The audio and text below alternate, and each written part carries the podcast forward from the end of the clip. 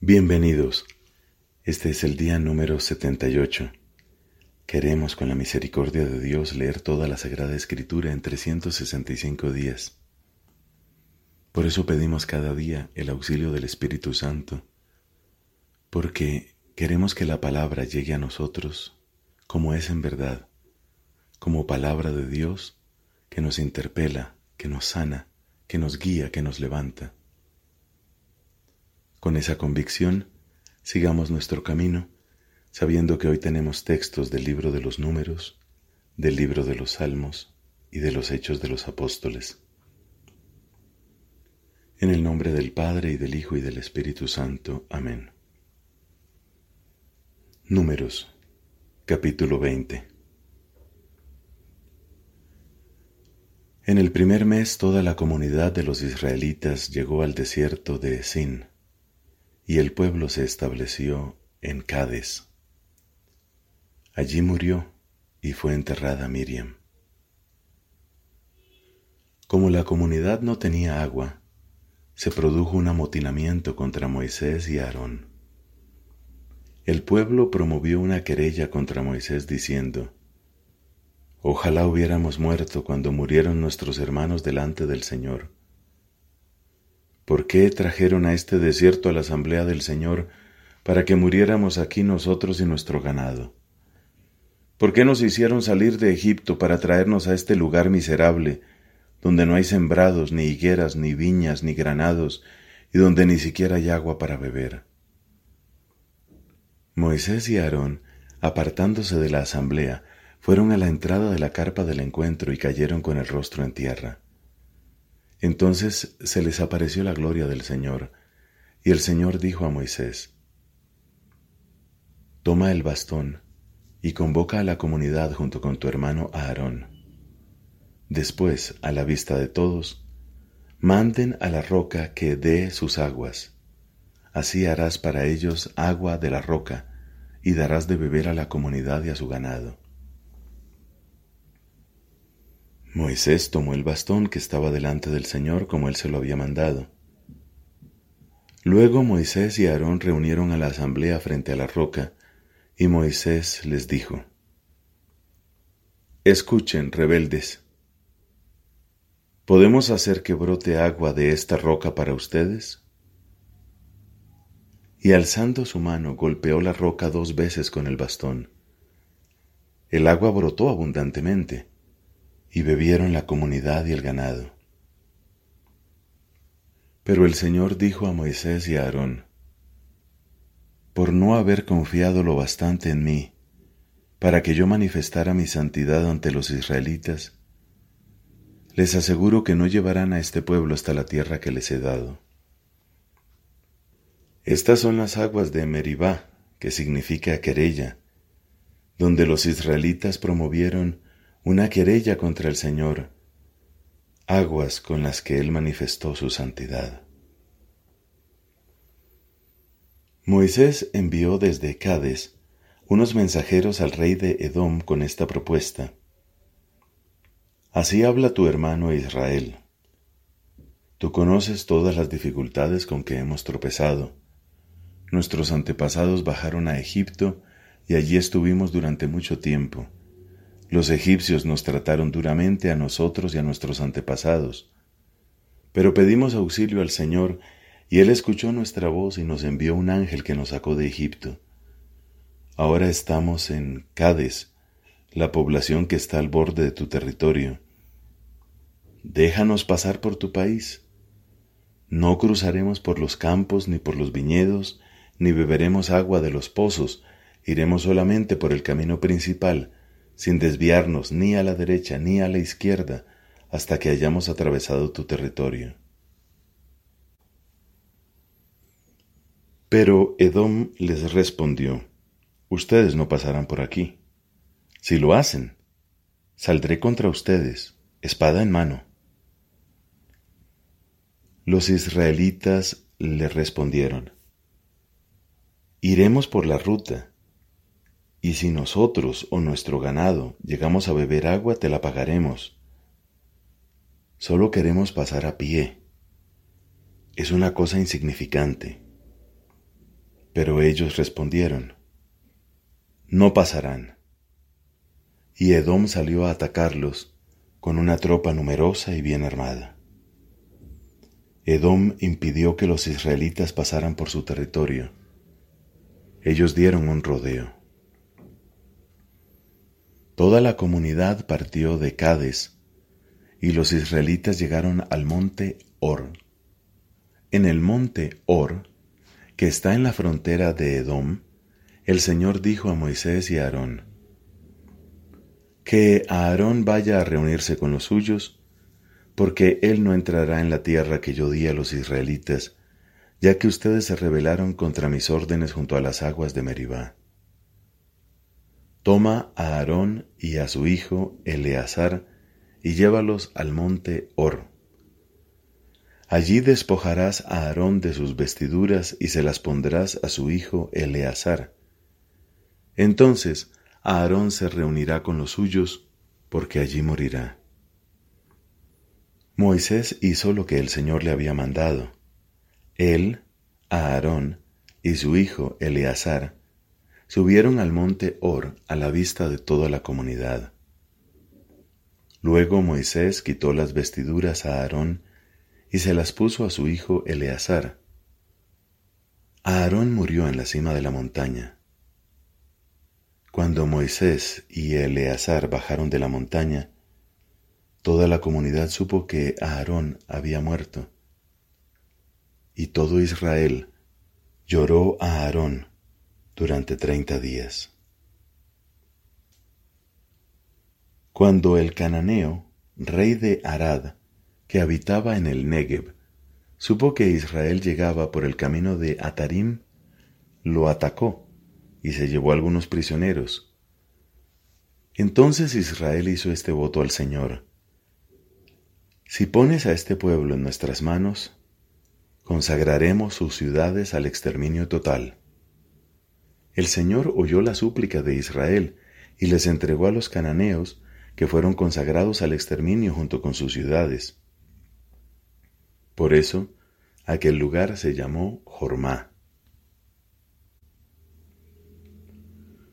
Los israelitas partieron del monte Or por el camino del Mar Rojo para bordear el territorio de Edom.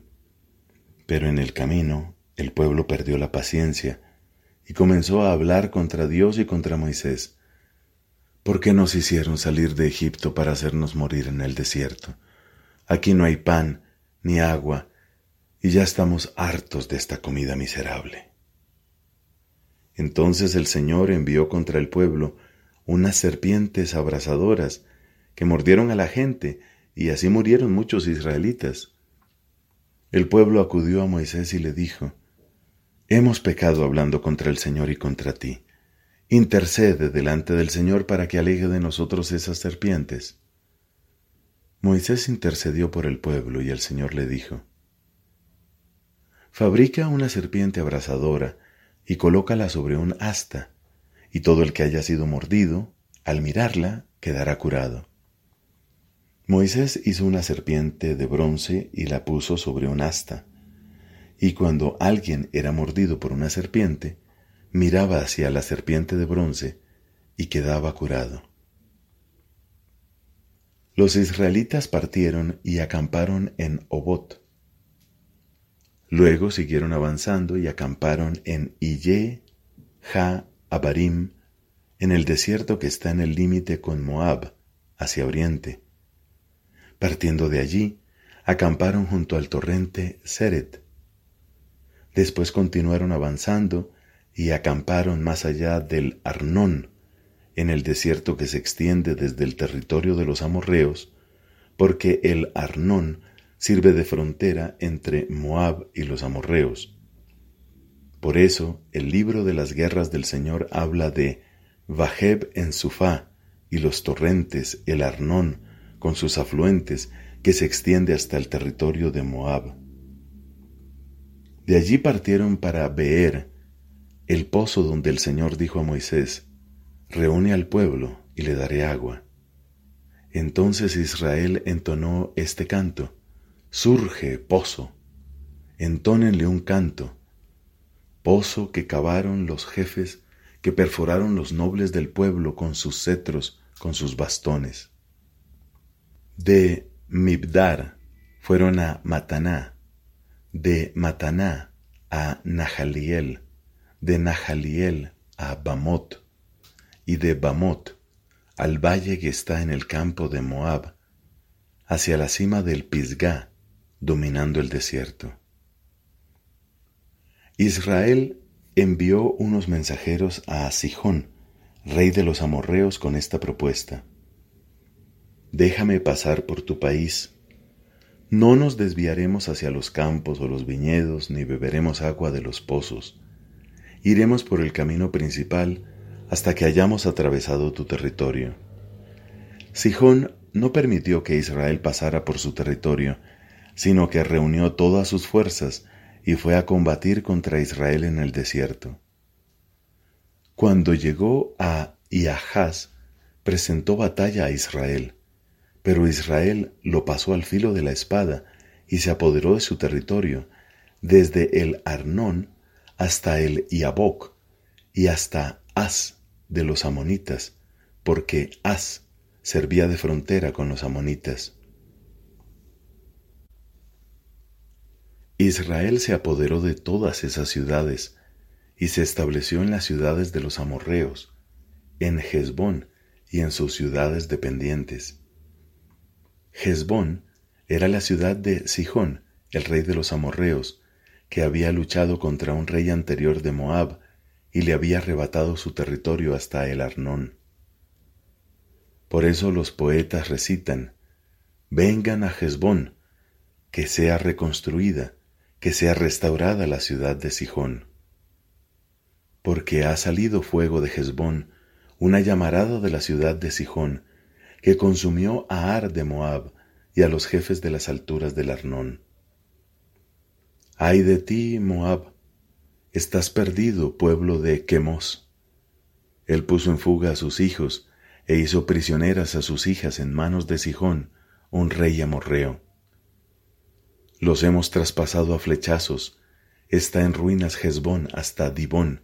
Hemos arrasado hasta Nofaj, que está junto a Mádaba. De esta manera, Israel ocupó el país de los amorreos. Luego Moisés mandó a explorar Yaser, y los israelitas conquistaron las ciudades dependientes de ella y despojaron a los amorreos que estaban allí. Cuando reanudaron la marcha y avanzaron en dirección a Basán, Og, rey de Basán, le salió al encuentro con todas sus tropas para presentarles batalla en Edrei. Entonces el Señor dijo a Moisés, No le tengas miedo, porque yo lo puse en tus manos con todo su pueblo y todo su territorio. Harás con él lo mismo que hiciste con Sijón, el rey de los amorreos, que habitaba en Hezbón los israelitas lo derrotaron a él, a sus hijos y a todo su pueblo, sin dejar ningún sobreviviente. Así se apoderaron de su territorio. Palabra de Dios. Te alabamos, Señor. Salmo número 79. Salmo de Asaf. Oh Dios, los paganos invadieron tu herencia, profanaron tu santo templo, hicieron de Jerusalén un montón de ruinas, dieron los cadáveres de tus servidores como pasto a las aves del cielo, y la carne de tus amigos a las fieras de la tierra. Derramaron su sangre como agua alrededor de Jerusalén, y nadie les daba sepultura. Fuimos el escarnio de nuestros vecinos, la irrisión y la burla de los que nos rodean. ¿Hasta cuándo, Señor? ¿Estarás enojado para siempre? ¿Arderán tus celos como un fuego? Derrama tu furor sobre las naciones que no te reconocen y sobre los reinos que no invocan tu nombre, porque han devorado a Jacob y han devastado su dominio. No recuerdes para nuestro mal las culpas de otros tiempos. Compadécete pronto de nosotros porque estamos totalmente abatidos. Ayúdanos, Dios Salvador nuestro, por el honor de tu nombre. Líbranos y perdona nuestros pecados a causa de tu nombre. ¿Por qué han de decir los paganos dónde está su Dios? Que se ponga de manifiesto entre las naciones, ante nuestros propios ojos, cómo has vengado la sangre de tus servidores que ha sido derramada. Llegue hasta tu presencia el lamento de los cautivos. Preserva con tu brazo poderoso a los que están condenados a muerte. Devuelve siete veces a nuestros vecinos la afrenta que te hicieron, Señor. Y nosotros, que somos tu pueblo y las ovejas de tu rebaño, te daremos gracias para siempre y cantaremos tus alabanzas por todas las generaciones. Padre, te da gloria a tu Hijo en el Espíritu Santo, como era en el principio, ahora y siempre, por los siglos de los siglos. Amén.